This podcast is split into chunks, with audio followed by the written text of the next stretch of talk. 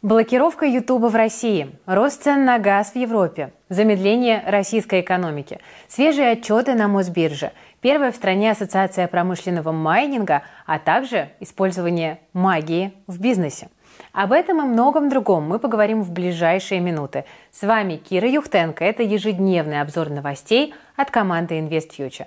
Ставьте лайки, пишите комментарии и не забудьте подписаться на наш канал. Развивайте финансовую грамотность и повышайте свой доход вместе с нами. Поехали!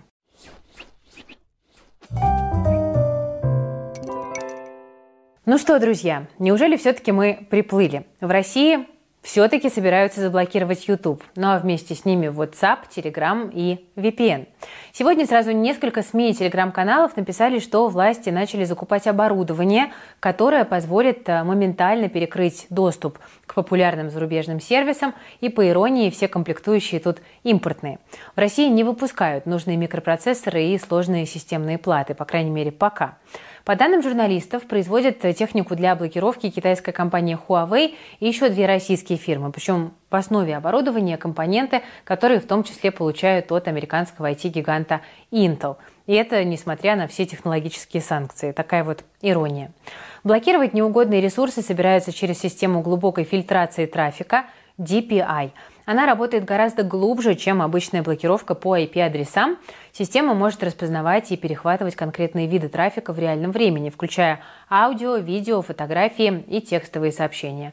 Оборудование устанавливается прямо у интернет-провайдеров, поэтому обойти блокировку, по мнению специалистов, может быть практически невозможно. Активные разговоры о блокировке YouTube начались в прошлом году. Роскомнадзор сообщал, что это произойдет, если видеохостинг не будет соблюдать российские законы. В начале этого сентября пользователи из России пожаловались на сбои в работе площадки, но Роскомнадзор утверждает, что к этому он не причастен. В Госдуме недавно заявили, что YouTube – это враждебная площадка, которая осознанно нарушает законодательство страны. Например, не удаляет запрещенный контент по требованию российских властей. При этом депутаты признают, что пока в стране нет достойной замены для YouTube. Также в сентябре власти заговорили о возможной блокировке мессенджеров WhatsApp в России. Все из-за новой функции каналов, которые есть в том же Телеграме, кстати, тоже. В Госдуме предположили, что они будут носить, я процитирую, антироссийский характер, потому что WhatsApp принадлежит компании, которая признана в России экстремистской. Однако мессенджер решил не вводить функцию каналов в нашей стране, поэтому вроде как разговоры про блокировку как-то поутихли, по крайней мере пока.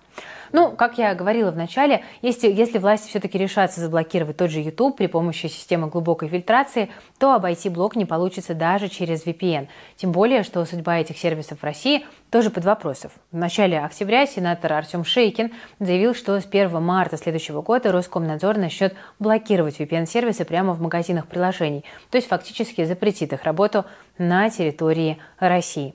Само собой, многих россиян эта информация немножко шокирует, Роскомнадзор, видимо, поспешил успокоить граждан и заявил, что планирует ограничивать только ресурсы с информацией об обходе блокировок. Ну, мол, разговора о полном запрете VPN сейчас не идет. Ну, как говорится, свежо предание довериться с трудом. Ну, как вы думаете, друзья, ждет ли нас всех виртуальный железный занавес или все-таки обойдется? Ну и что делать будем, если YouTube заблокирует? Делитесь вашим мнением в комментариях. Ну, если вдруг YouTube возьмут и резко заблокируют, то чтобы нас не потерять, вы можете подписаться на мой канал в Телеграме. Я вас там дальше снавигирую. Кира Юхтенко. Ссылочку оставлю в описании. Вообще, в последнее время новости пошли не самые позитивные. Я понимаю, как сейчас инвесторам сложно подбирать компании, в которые стоит вложиться. Но есть лайфхак, который поможет упростить эту задачу и сэкономить ваше время. Вы можете открыть модельные портфели в IF+, и посмотреть, какие решения принимают наши эксперты. Там вы обязательно найдете пару подходящих для себя идей и можете ими вдохновиться. Недавно я уже рассказывала о таком портфеле. Его собрали в начале года, и за 9 месяцев он принес больше 60% доходности.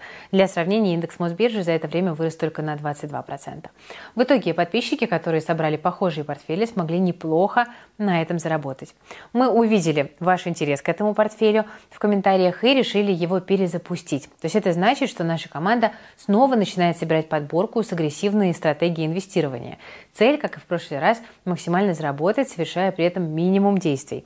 Какой будет результат на этот раз, скоро узнаем и обязательно про это расскажем.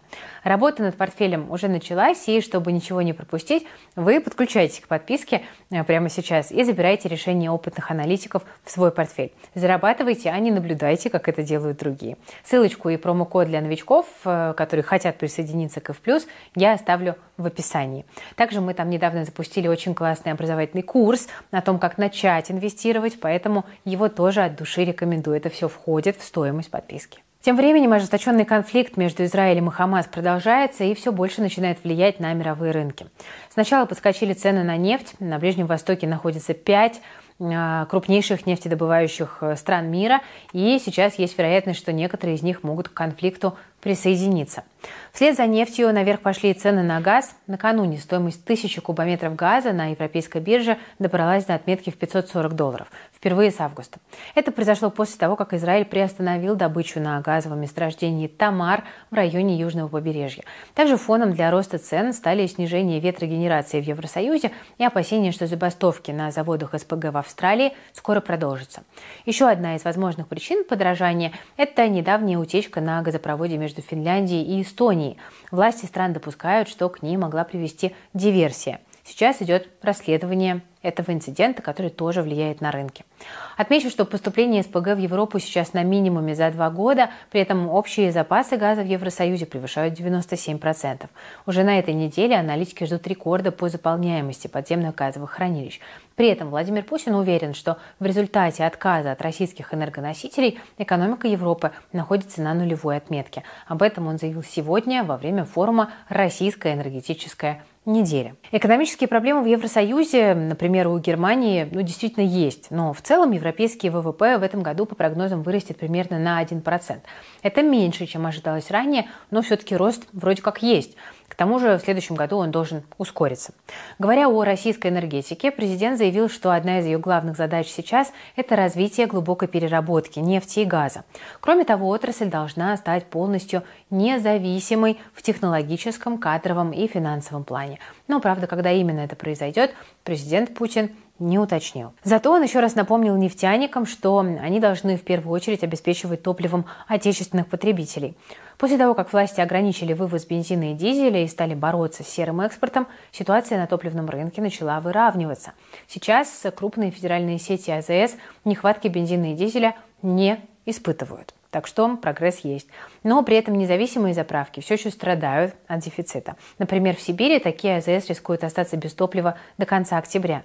По данным Российского топливного союза, независимые сети региона не могут закупить горючее уже полтора месяца, пока они продают остатки, которые совсем скоро могут закончиться. Раз уж затронули экономику Европы, давайте и российскую тоже обсудим. А ей уже в следующем году, судя по всему, грозит замедление. В Международном валютном фонде считают, что рост российского ВВП не превысит 1,1%.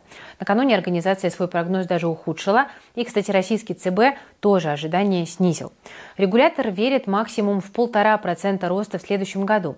Что это означает для фондового рынка? Ну, в основном, конечно, это негатив. Компании, в которые мы инвестируем, это часть экономики, поэтому в следующем году они, скорее всего, тоже будут расти медленнее. Это такой момент негативный. Но надо понимать, что есть исключения, потому что некоторые бизнесы растут хуже рынка, но и падать вслед за ним тоже не торопится. Ну, например, защитные сектора, их традиционно покупают именно в кризис, а к ним кто относится? Производители продуктов питания, средств личной гигиены, ну а также компании сферы ЖКХ и здравоохранения. Это так называемые защитные активы. Вообще, по цене акций вряд ли можно объективно оценивать состояние экономики. На цену бумаг одновременно влияют множество инвесторов, которые могут действовать на эмоциях, тем более, что российский рынок сейчас на 80% состоит из инвесторов физиков. Сам фондовый рынок тоже, кстати, на экономику влияет, хотя и не так сильно. Это так называемый эффект богатства. Если рынок растет и в портфеле инвестора появляется большой плюс, то он чувствует себя богаче и начинает больше тратить, даже если еще не зафиксировал прибыль. Эти расходы помогают компаниям, соответственно, развиваться, и бумаги растут еще больше. И так вот как бы по кругу мы движемся. Эффект богатства это называется. Поэтому рост экономики и фондового рынка напрямую не связаны. Но прогноз по росту ВВП – это все равно такой важный глобальный индикатор для акций, на который точно инвесторам стоит обращать внимание. Тем временем сегодня российский рынок акций приободрился. Индекс Мосбиржи почти добрался до 3200 пунктов. Последний раз это происходило около месяца назад. В основном рынок тащит Лукойл. Сегодня его бумаги прибавили почти 3%, перешагнув отметку в 7 тысяч рублей. Также на новостях о высоких ценах на газ в Европе выросли акции «Газпрома», но, правда, позже глава Совета директоров компании Виктор Зубков заявил, что пока рано обсуждать перспективы дивидендных выплат. После этого бумаги «Газпрома» растеряли почти весь дневной рост. Хуже всех в нефтегазовом секторе сегодняшний день провела компания «Татнефть». Ее акции ушли в минус на 3% после отсечки дивидендов за полугодие. Ну, это, в общем-то, абсолютно логично. Зато сегодня растет цена золота. На этом фоне хорошо себя чувствуют, понятное дело, кто? Российские золотодобытчики. Например, полиметалл с начала недели прибавил больше 8%. Позитивы ему добавило сегодняшнее заявление компании о завершении выкупа акций по программе обмена. За два захода полиметалл выкупил у инвесторов почти 9% своих акций. Теперь эти бумаги будут учитываться как казначейские. Но, правда, для российских инвесторов, по сути, ничего не меняется. Завершение программы обмена – это один из последних элементов редомицеляции компании в Казахстан, поэтому тут тоже все логично. Тем временем выкупать свои акции продолжает и компания «Магнит». Ритейлер запускает дополнительный раунд байбека у нерезидентов. Компания готова дополнительно выкупить почти 8% акций по цене первого раунда – 2215 рублей за штуку. Дисконт к текущим ценам получается больше 60%. Сегодня бумаги «Магнита» немного просели и стоили в районе 5600 рублей за акцию. Тем не менее, некоторые аналитики ждут, что цена поднимется до 7 тысяч, а то и больше. Сейчас это, возможно, кажется каким-то таким не особенно реальным прогнозом, но если компания не начнет придумывать разные серые схемы с выкупленными бумагами, а потом объявит дивиденды, то она действительно сможет достигнуть этих отметок. Вполне реально. Причем достаточно легко это может произойти. Еще из новостей э, финансовый отчет эталона. Компания первая из девелоперов представила свои результаты за 9 месяцев этого года.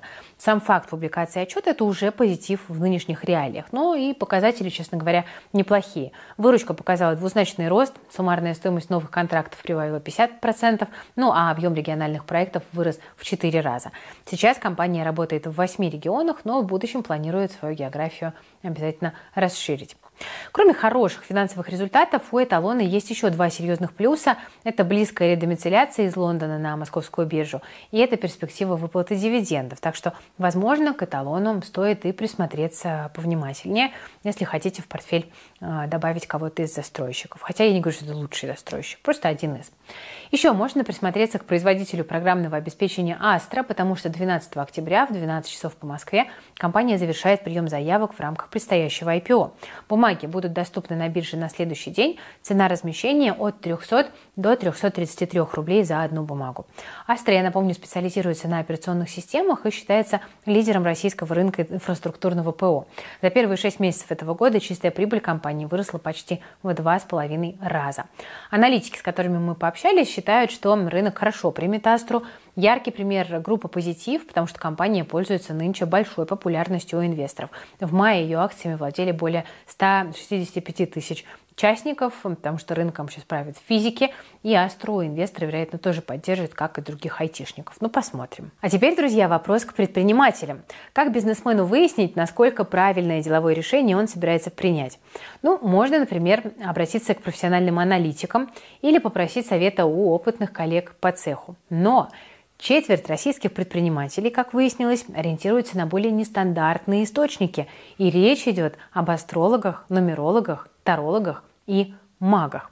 Исследовательская компания iForce Research опросила около тысячи владельцев и управляющих малых и средних компаний в России, и оказалось, что четверть из них считает эзотерические инструменты полезными при принятии важных бизнес-решений. Среди этих инструментов астрологические прогнозы, гадания на картах, магические ритуалы и услуги экстрасенсов. Хотя бы чем-то из этого пользовались треть опрошенных, при этом 6%, то есть каждый двадцатый, остались довольны и собираются повторить этот опыт. Для чего именно предприниматели бегут к астрологам и так далее? Ну, большинство, чтобы привлечь новых клиентов, увеличить прибыль или заключить крупные контракты. Многие обращаются к магам и экстрасенсам, чтобы улучшить атмосферу в рабочем коллективе.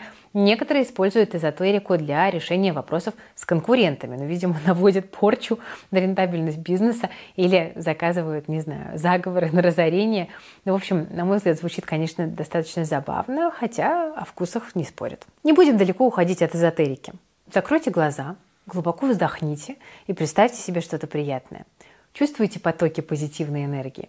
Это криптовалюта и майнинг наконец начинают входить в правовое поле нашей страны. В России создали первую ассоциацию промышленного майнинга. Сокращенно она называется АПМ. Туда вошли пять крупнейших игроков российского рынка. Это Bitriver, Intelion Mine, PromMiner, Stella и SIP Стройкапитал. Эти компании предоставляют свое железо для добычи цифровых богатств в действительно промышленных масштабах. Речь о дата-центрах для майнинга, которые потребляют более 5 мегаватт энергии. Создание ассоциации позитивно восприняли в Госдуме. Глава комитета по финансовым рынкам Анатолий Аксаков отметил, что объединение э, для отстаивания своих интересов – это хорошее решение. Ну и к тому же они смогут предлагать свои варианты для регулирования отрасли. Тем более, что Россия по объемам мощностей для майнинга занимает второе место в мире. На минуточку после э, США. Ассоциация собирается активно работать с властями, чтобы отрасль наконец-то начала из тени выходить. Например, в планах введения промышленного майнинга в правовое поле с прозрачным регулированием. Еще одна задача – разработка режима налогообложения для майнеров, который отвечает мировым стандартам. Кроме того, ассоциация собирается бороться с недобросовестными игроками рынка. Несмотря на то, что участники АПМ заявляют, что это первое подобное объединение в России, с ними согласны, кстати, не все, потому что вообще еще в 2017 была создана РАКИП. Это Российская ассоциация криптоэкономики, искусственного интеллекта и блокчейна. Там к появлению вот новых коллег отнеслись так прохладно. Цитата. «Пусть данная ассоциация сначала даст определение промышленного майнинга и скажет, что они в него вкладывают», сообщил исполнительный директор РАКИП Александр Бражников. Ну, лично я считаю, не имеет значения, сколько ассоциаций, посвященных майнингу и крипте, создадут в России. Главное, чтобы эта отрасль в нашей стране росла и приносила пользу для экономики. Ну и чтобы майнеры соблюдали законы и не отбирали электричество у других потребителей. В остальном пусть ребята там разбираются сами. Друзья, сейчас я к вам за советом. Э, мы около года назад открыли телеграм-канал «Без границ». Это сообщество людей, которым интересно путешествовать по всему миру, при этом не залезая да, ради путешествий в кредиты и долги, чтобы бюджет был в порядке. В этом канале э, наша команда рассказывает истории путешественников, пишет о туризме в России и за рубежом, ну и самое главное, собирает опыт, благодаря которому поездки станут легкими, а сборы не будут бить по кошельку. Но, честно говоря, мне кажется, что название не совсем. Вот нынешнее «Без границ», оно, ну, во-первых, оно занято. Да? В России куча организаций и сообществ с таким названием. Мы сейчас э, продумываем некий ребрендинг, и не можем определиться, поэтому я хочу вас тоже призвать нам помочь. Э, в описании я ссылочку оставлю на канал, э, вы можете там э, оценить да, публикации нашей команды путешественников и сказать, вот какое название для канала дали бы вы. Там есть закрепленный пост, и прямо в комментариях к нему можете писать ваши предложения. Ну и подписывайтесь, конечно, тоже, если хотите путешествовать с комфортом и без лишних нервов. Значит, в описании ссылочка. У нас очень много разных вариантов – но никакой пока не кажется идеальным. Вот я прям верю, что вы, друзья, возможно, даже вот лучше нас со стороны сможете посмотреть на канал и подсказать, как бы вы такой канал назвали, да, вот чтобы вам хотелось в него зайти и попланировать свои путешествия. Очень Надеюсь на вашу помощь. Кстати, о путешествиях. Если вдруг решите в ближайшее время поехать в Ярославскую область, то советую вести себя на улицах исключительно прилично. Иначе вы рискуете не только словить критику прохожих, но и получить штраф. Там недавно начали наказывать за плевки в общественных местах. За первое нарушение штраф 1500 рублей, за второе уже 3. Но, вероятно, после этого плевков на улицах меньше не стало, потому что ярославские власти придумали новую фишку. Они хотят ввести официальные поощрения за доносы на тех, кто плюется. Жителям хотят платить 70% от суммы штрафа. То есть за один успешный донос можно будет заработать 1050 или даже 200 рублей. Звучит, знаете ли, как неплохая подработка. Также предлагают ввести плату за доносы на тех, кто рисует на стенах, выбрасывает мусор, где попало, и занимается прочим мелким хулиганством. Тут возникает резонный вопрос. Как вообще установить личность нарушителя? Вот как доказать факт плевка? Вдруг люди в погоне за деньгами начнут обвинять сразу всех и сразу во всем. Ну, в общем, предложение ярославских властей вызывает, конечно, много вопросов, в том числе, кстати, и у самих жителей региона. Но символично, что вот недавно я рассказывала, что в России начали тестировать систему социального рейтинга. Уже представляю недалекое будущее. Там выкинули бумажку, промазали мимо мусорки, плюнули куда не надо, а на вас уже донос пришел, ну и социальный рейтинг поубавился. Ну, короче, большой брат следит за тобой. Я не знаю, хорошо это или плохо, но кажется, это факт. В целом, посыл у ярославских властей позитивный. Они просто хотят сделать свой город э, и регион чище и привлекательнее для туристов. Но вот реализация выглядит пока немножко топорной. Нужно копать глубже и помнить, что чисто не там, где убираются, а там, где не мусорят. И кажется, что запретами тут все проблемы не решишь. Но, если что, вы не плюйтесь. Это правда не эстетично. Друзья, на этом сегодня у меня все. Спасибо за внимание. Все полезные ссылочки, в том числе на нашу платформу и в плюс великолепную, на наш телеграм-канал про путешествия, по которому мне очень нужна ваша помощь. Э, все ссылочки есть в описании к этому видео. Переходите. А если вам понравился этот выпуск, то не забудьте его пролайкать от души. А, и, конечно, подписывайтесь на YouTube-канал Invest Future, а, если вы еще не подписаны, потому что здесь становятся финансово грамотными. Мне прям очень хочется, чтобы мы до всяких разных блокировок успели таки дойти до золотой кнопки. Это такой принципиальный момент. Так что поддержите нашу команду. Спасибо за внимание и всем пока. Берегите, пожалуйста, себя, своих близких, свои деньги. Увидимся завтра.